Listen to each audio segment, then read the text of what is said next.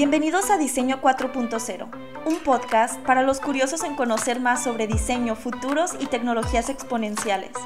Mi nombre es Claudia Álvarez y los estaré acompañando en este episodio.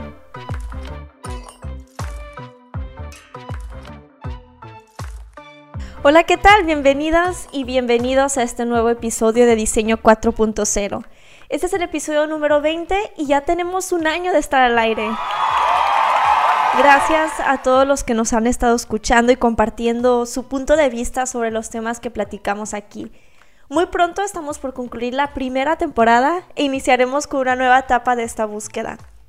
Para quienes nos escuchan por primera vez, este podcast nace de una inquietud de entender qué es lo que puede hacer el diseñador para contribuir al desarrollo tecnológico, pensando siempre en hacerlo de manera responsable, claro este espacio es en donde se documenta la búsqueda de respuestas. Encontrarás entrevistas con expertos en temas de futuros y tecnologías, en donde ellos nos platican sobre lo que hacen en su trabajo y cómo se metieron en este sector. En medio de cada entrevista hay un episodio como este en donde se reflexiona sobre lo que nos compartió el entrevistado y se introduce el tema del próximo invitado. Espero que sea de tu agrado y como siempre estamos abiertos a nuevas propuestas y comentarios. En este episodio hablamos sobre cómo con el paso de los años hemos aprendido a desaprender la manera tradicional de hacer diseño.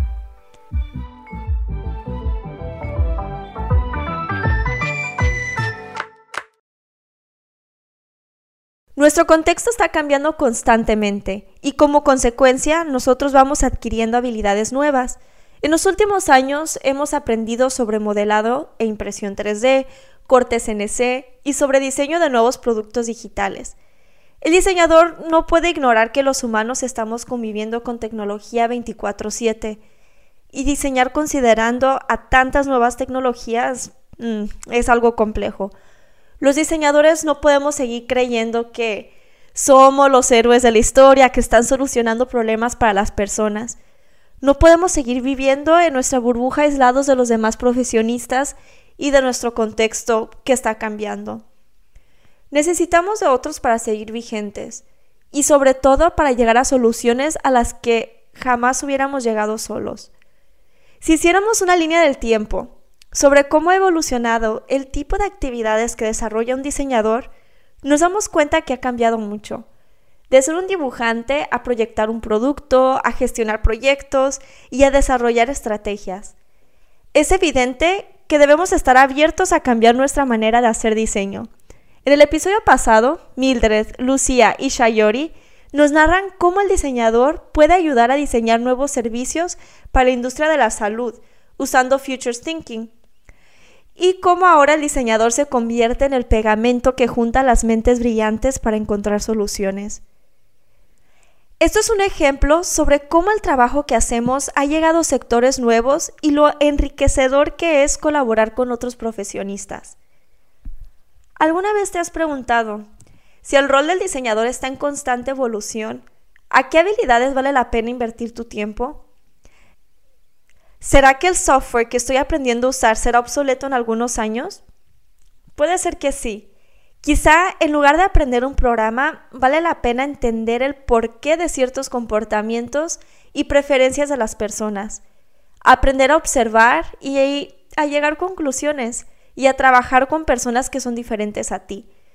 Desarrollar el pensamiento crítico es importante y creo que es una habilidad difícil de desarrollar o de poner en práctica particularmente cuando vivimos deprisa o hacemos actividades en piloto automático.